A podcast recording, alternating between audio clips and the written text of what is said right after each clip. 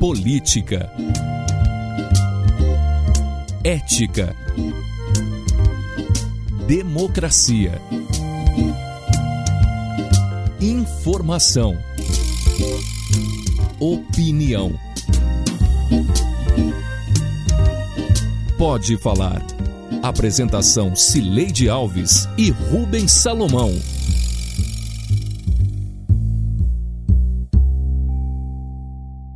Oi, gente. Rubens Salomão está no departamento médico nesta semana. Nada grave, mas não está aqui hoje. E eu chego com Samuel Estraioto para a edição 117 do Pode Falar, o primeiro podcast de política de Goiás com trilha sonora de Beto Estrada eu e Samuel estamos no estúdio da Sagre 730, em Aparecida de Goiânia. Oi, Samuel, seja bem-vindo, tudo bem? Oi, Sileide, tudo jóia? Missão cobrir o companheiro Rubens Salomão ao seu lado, obrigado pelo convite e estamos juntos para analisar os fatos importantes desta semana. Bom, então vamos a eles. O socorro de, aspas, avô para neto, que o Congresso Nacional aprovou para a renegociação das dívidas dos estados e a dificuldade da base aliada do governo Caiado na Assembleia Legislativa são os temas deste episódio.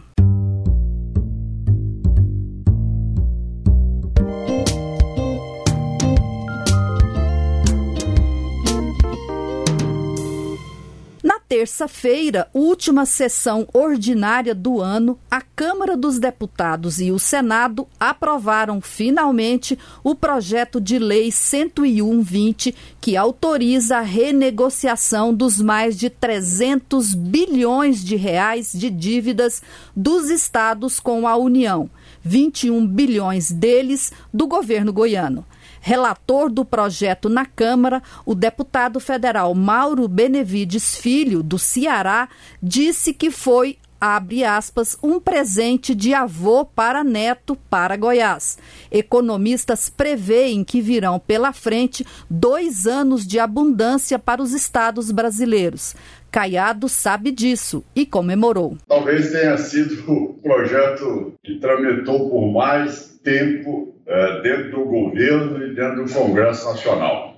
Desde que recebemos o governo, desde que me elegi governador do Estado, em 7 de outubro de 2018, desde este momento são sucessivas as vezes que estive em Brasília para que avançássemos no plano chamado Plano Mansueto, o plano, entretanto, exige contrapartidas do Estado. Nós já fizemos esse corte, mas continuamos fazendo.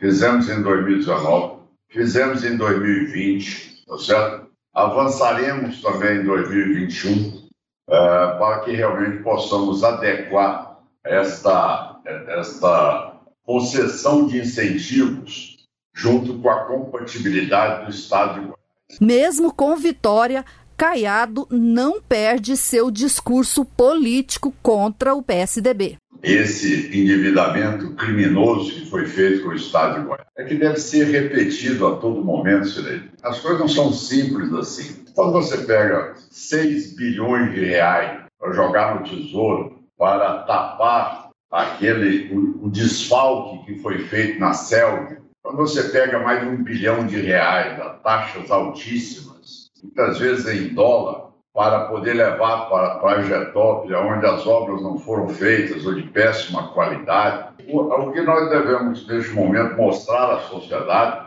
é que quanto, é, é quanto o Estado foi espoliado.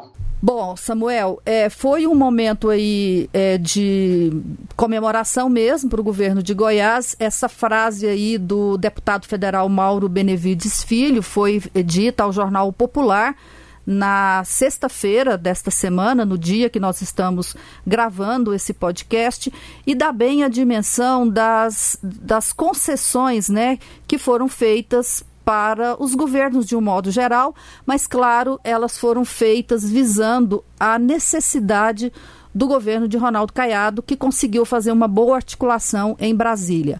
Goiás não poderia é, aderir àquele regime de recuperação fiscal. Até hoje, só o governo do Rio de Janeiro aderiu a esse regime, porque ele tem regras muito rígidas e Goiás não cumpriu três dessas regras. Agora, com essa nova lei que foi aprovada na, no Congresso, é, as regras desse regime de recuperação fiscal, o RRF, foram flexibilizadas, o que vai permitir ao governo de Goiás a possibilidade de, de aderir a ele. E ele também criou o PEF, que é o Programa de Equilíbrio Fiscal, que ele é um, uma versão mais light né, desse ajuste fiscal exige contrapartidas menores, mas, no entanto, os benefícios também são menores. É, um, um, e um deles é que a possibilidade de contrair dívidas, novas dívidas, pelo governo goiano é menor. Né, seria 3% da receita corrente líquida e o governo de Goiás é, tem mais ambição aí de mais recursos.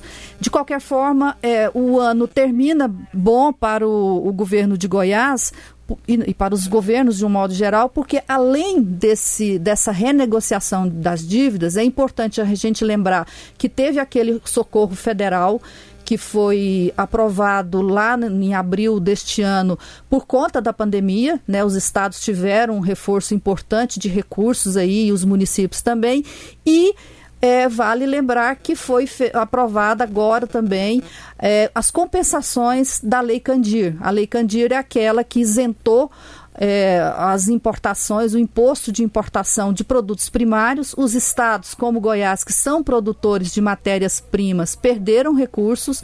Isso foi lá atrás, na época ainda do Fernando Henrique Cardoso. Desde então, os governadores que passaram por esse período batalharam muito por essa regra, por essa regulamentação da Lei Candir. Isso só aconteceu agora e é, vai liberar aí nos próximos anos, a partir de 2021, é, 52 bilhões de reais para os estados. Então, esse conjunto da obra aí, o, ou seja, a 101,20, mais a Lei Candir, mais a renegocia mais a, a, a ajuda é, federal aos estados, é que tendem a provocar essa abundância aí nos próximos anos para os governos dos estados, é, Samuel. E ainda acrescentaria dois pontos. O primeiro não é o caso de Goiás, mas alguns estados foram beneficiados por programas é, de renegociação de dívidas, aqueles estados que não ingressaram ou que retiraram ações judiciais. Então acabaram sendo beneficiados dentro desse contexto. E no caso de Goiás, pode ganhar um ponto que é a extensão da prorrogação da, das dívidas da liminar junto ao Supremo Tribunal Federal. A liminar termina agora no dia 31 de dezembro. O governo do estado já se mobiliza, a Procuradoria-Geral do Estado deu uma entrada no último dia 11, já trabalhava antes mesmo é, desse período, lá em outubro, quando a, a, liminar já havia sido concedida pelo ministro Gilmar Mendes, então a gente pode ter ainda mais um ingrediente para Goiás neste contexto. Agora resta saber: Gilmar Mendes vai ou não estender este prazo e por quanto tempo? As liminares inicialmente estavam sendo concedidas por um período de tempo maior, até que o Estado conseguisse ingressar no regime de recuperação fiscal.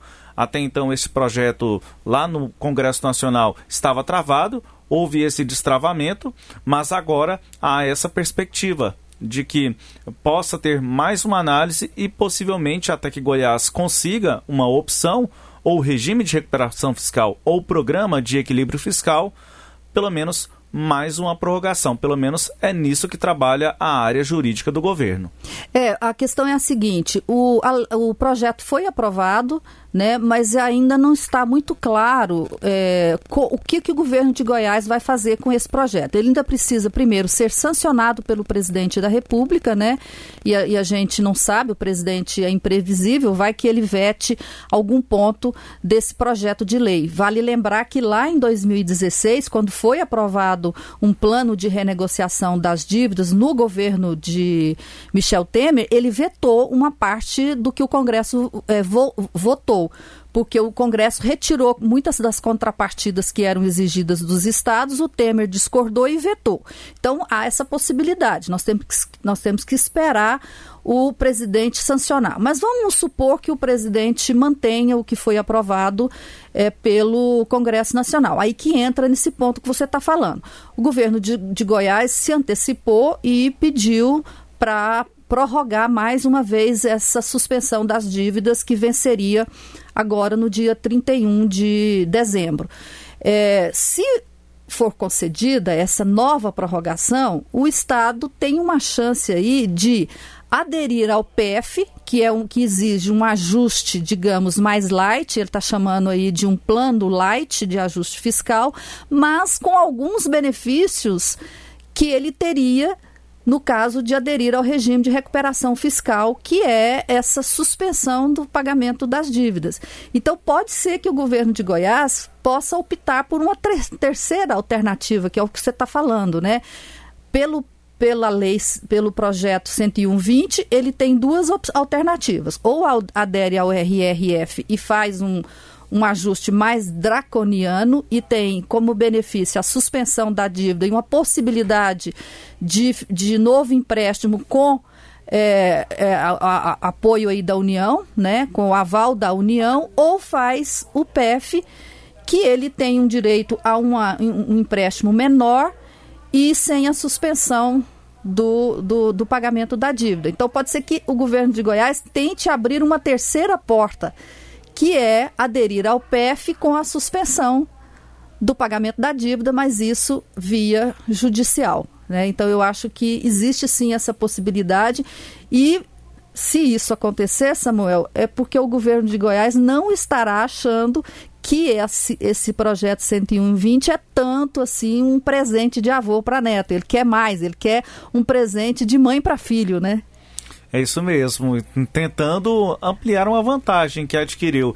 E é, bom a gente também lembrar, do ponto de vista histórico aí, de um ano para cá, e de um ano eh, do início de 2019, quando Ronaldo Caiado assume o governo, ele vem com um discurso da situação fiscal do governo que pega a administração de um ponto de vista fiscal bastante complicado, com dívidas a curto e a longo prazo e aí vem construindo essa narrativa.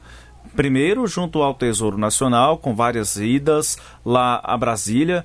Se a gente for pegar as idas e vindas de Ronaldo Caiado nesta linha Goiânia-Brasília, foram várias vezes, várias e várias. Inclusive, técnicos da Secretaria do Tesouro Nacional passaram um tempo no ano passado é, na Secretaria de Economia para tentar entender um pouco que se passa em Goiás.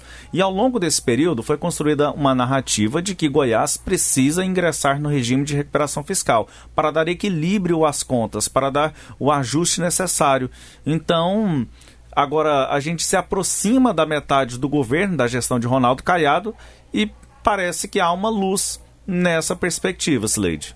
É, é, e agora a gente vai levantar um outro debate, né? O governo consegue isso, há essa luz no fim do túnel, e se de fato é, começar agora uma fase de mais abundância, a pergunta é, como o governador Ronaldo Caiado vai lidar com isso?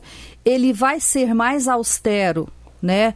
Ainda assim, apesar de ter uma tranquilidade no caixa, ele vai continuar com essa austeridade fiscal ou ele vai ceder ao, aos, aos encantos aí de, de investimentos, de mais investimentos, de atender pleitos de base eleitoral, como já é, fez no passado Marconi Perillo. Marconi sempre optou é, por fazer um, um, um governo mais de gasto, de aumento de gasto, do que de austeridade fiscal.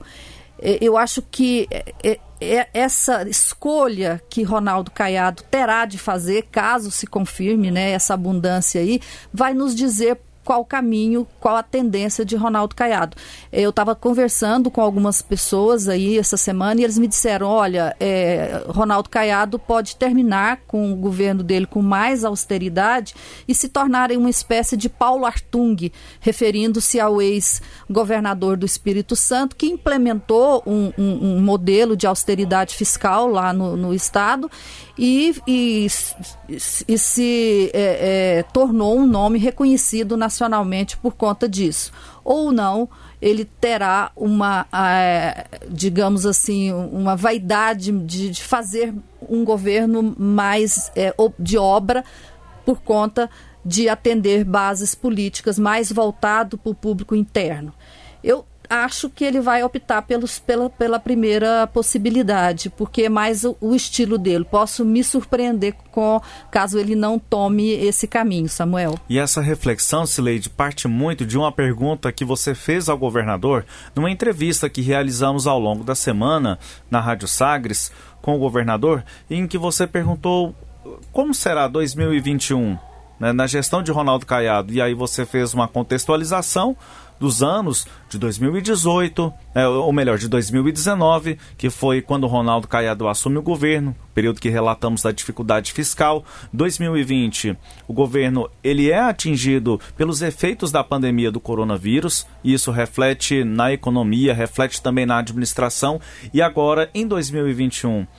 Então parte nessa reflexão numa pergunta que você fez ao governador Ronaldo Caiado. E aí, não sei se você se lembra da resposta. Ele disse: 2021 vai ser um ano de obras, mas não de forma acelerada como seria se nós tivéssemos recebido o Estado em boas condições fiscais.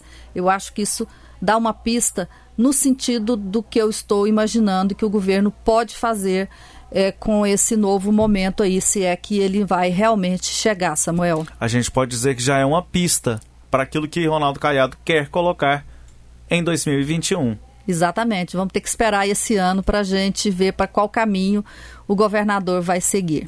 E assim terminamos o primeiro bloco.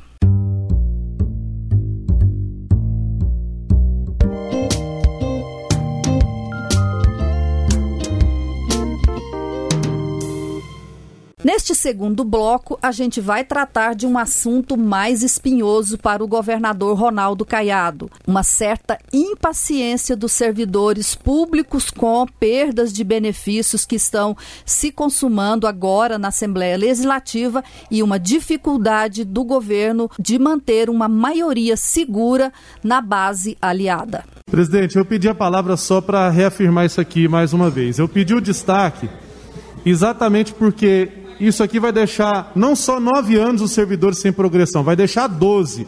Porque os servidores já estão há três anos sem progressão e agora serão mais nove, doze anos. Doze anos que nós estamos querendo empurrar para o servidor de Goiás, que ele não pode ter progressão na carreira. A gente já estou aqui pedindo para proclamar o resultado, porque todo mundo já votou. Só tinha, só, tem, só tinha 39 presenças e nós já temos 39 votos. Dá o resultado. Sim, gente, vocês estão. Nós vamos proclamar o resultado agora. Vai não, vai dar o resultado, ó. Tem que dar o Encerrada a votação. 23 votos favoráveis, 16 contrários. Está rejeitada o artigo 46 da PEC. Nós ouvimos o áudio do deputado estadual Carlos Cabral, deputado do PDT, em uma sessão na Assembleia Legislativa que foi bastante polêmica na última quarta-feira. Na ocasião, estava sendo analisada uma proposta de emenda à Constituição Estadual que envolvia os servidores públicos, congelando benefícios dos servidores públicos por um período longo, seriam nove anos. O deputado fala em 12, porque durante os, os, três últimos anos não houve uma progressão, segundo ele, e o placar foi o seguinte: o destaque que foi apresentado foram 23 votos favoráveis, 16 contrários e eram necessários 25 votos favoráveis para aprovação. E nesse contexto, a gente percebe o seguinte: Ronaldo Caiado além de lidar com as questões econômicas que falamos no bloco anterior, também precisará dar uma atenção política, pois ele não tem votos suficientes nesse momento para analisar questões mais robustas na Assembleia Legislativa. E aí tem a articulação, ele tem analisado projeto a projeto, e isso demonstra um governo fraco do ponto de vista político, que não tem uma base forte, uma base consolidada. É, e aí a gente tem que considerar é, duas coisas. É, houve problemas nas eleições aí de deputados que ficaram insatisfeitos com os encaminhamentos que foram dados pelo governo nas eleições em suas bases, saíram é, contrariados e, obviamente, isso repercute lá na Assembleia Legislativa. E, e, existe uma outra questão que é novidade nesse governo, que agora é, existem as emendas impositivas. Então, os deputados não precisam mais ficar batendo é, ponto no Palácio das Esmeraldas e, e, e dando bênção para o governador para ter suas emendas aprovadas. O governo é obrigado a cumprir essas emendas. Isso foi aprovado, essas emendas impositivas, elas foram aprovadas na mudança do governo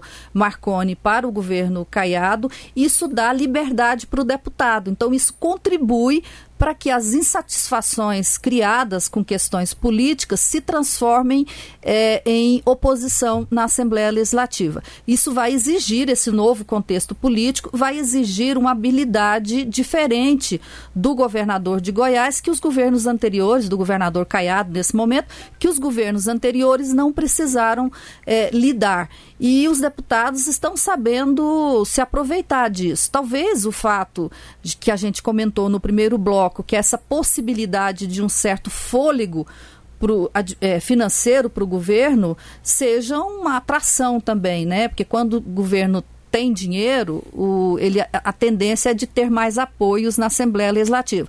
Mas, de qualquer forma, esse assunto terá de ser tratado. O Lissauer, é, que é o presidente, o Lissauer Vieira, ele ficou até assim di, difícil para ele, a gente ouviu nesse, nesse áudio agora há pouco, é, em que o, o, Carlos Cabral exigia que ele proclamasse o resultado da votação dessa emenda. Você vê ali que ele, que ele tenta segurar né, a não proclamação não conseguiu, porque já tinha acontecido a votação, e ele não vai conseguir sustentar no grito é, as votações na Assembleia no ano que vem. Semana que entra tem a votação do regime jurídico único, né?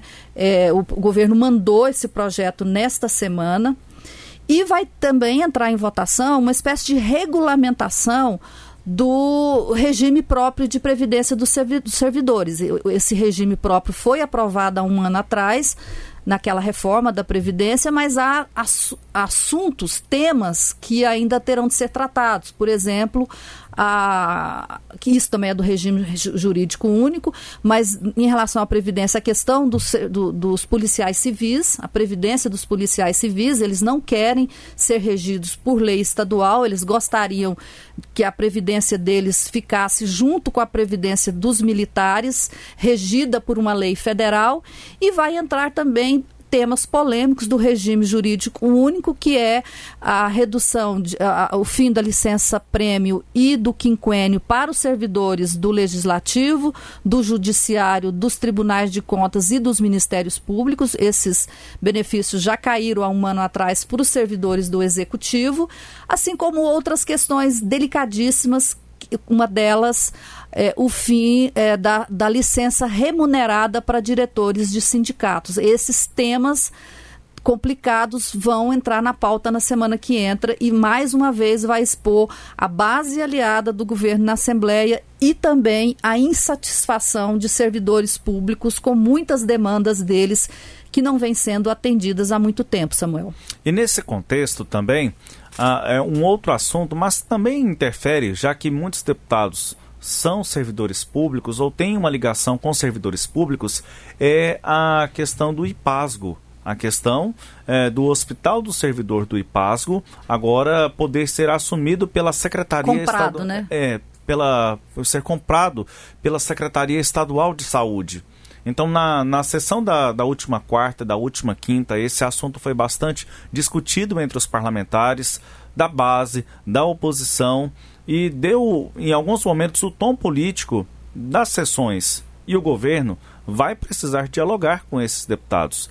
E aí me lembro, em um determinado momento de uma das sessões, o deputado Amauri Ribeiro, ele ali procurando o líder do governo, e aí ele fazia uma comparação de um menino que vai para a escola, os dois começam, é, os dois têm, vamos dizer assim, uma situação em comum, precisam brigar com alguém, mas aquele que o chamou para a briga acaba deixando sozinho. Então, os deputados, ao expressar esse tipo de situação, estão mandando um recado de que é preciso uma, uma, uma coesão maior nessa base de apoio para que tenham um enfrentamento das questões e assim eles não venham assumir desgastes sozinhos e isso acabar refletindo do ponto de vista eleitoral. Vale a gente lembrar que daqui a, a, a poucos deputados já vão intensificando os processos visando a reeleição de cada um deles. É, o, essa, essa coisa de é, esse recado aí, olha, eu, você me chamou para briga, eu fui e aí você recuou e eu tive que brigar sozinho, né?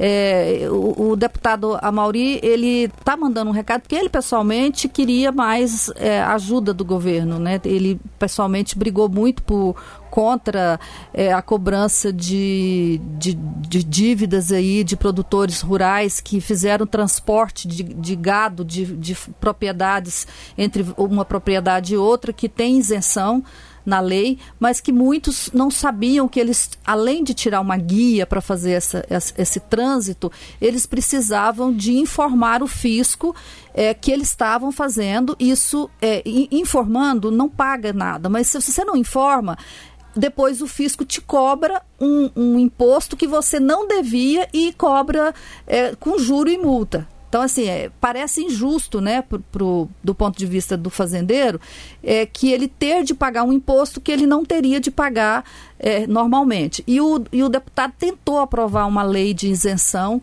dos, desses impostos aí, não conseguiu, a Assembleia aprovou, o governo vetou, depois a Assembleia derrubou o veto do governador, depois o governador teve que entrar na justiça contra aquela lei, alegando que ele seria é, responsabilizado né, se aquela lei prevalecesse, porque ele, o governador não pode abrir mão de recursos. Então tem essa insatisfação aí do Amauri, há muito tempo que ele está com essa questão pessoal. Outros deputados também têm questões pessoais, mas aí nesses momentos de fragilidade política do governo, esses contrariados por questões pessoais, eles ganham mais força para falar né? Aí eles têm mais coragem de falar quando há essa fragilidade na base. Então, esses deputados, como a Mauri Ribeiro, ficam mais falantes e a oposição acaba ganhando reforço nesse trabalho. E aí é que eu, que eu chamo a atenção, que na semana que entra eu estou prevendo que vai ser uma semana aí tensa com servidores públicos, porque vai tratar desses temas muito caros aos servidores públicos nesse momento em que todos em que há esse clima aí favorável né, dos que foram para a briga e estão se sentindo sozinhos lá na frente. E estão ficando sozinhos. O governo precisa aumentar a margem se quiser ter uma confiabilidade maior lá no legislativo para aprovar matérias, principalmente matérias mais robustas. Vamos esperar a semana que entra, que pode ser que a gente tenha muita história ainda para contar depois disso. Samuel, vamos embora? Vamos embora. Este episódio teve áudios da Rádio Sagre 730 e da Assembleia Legislativa. Confira o Pode Falar todo sábado às nove e meia da manhã na Rádio Sagres 730, no Sagres Online, no aplicativo da Sagres, no SoundCloud, no Spotify, no Google App, no Deezer e no Castbox. Tchau, Samuel. Tchau, Sileide. Até a próxima. Tchau, tchau. Apresentamos Pode Falar com jornalistas Cileide Alves e Rubens Salomão.